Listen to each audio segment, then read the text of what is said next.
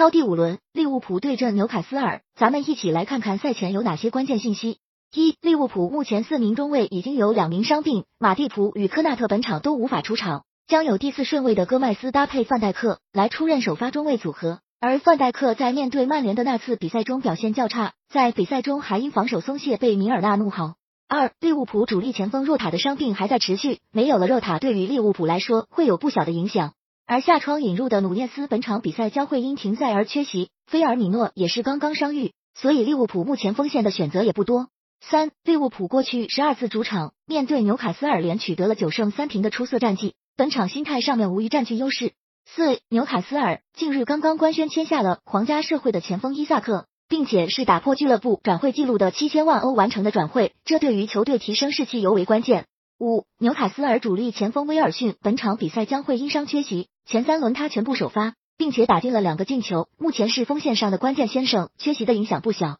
六，纽卡斯尔中场的绝对主力吉马良斯目前有伤在身，他缺席了上周末对阵狼队的比赛，对中场的影响比较大。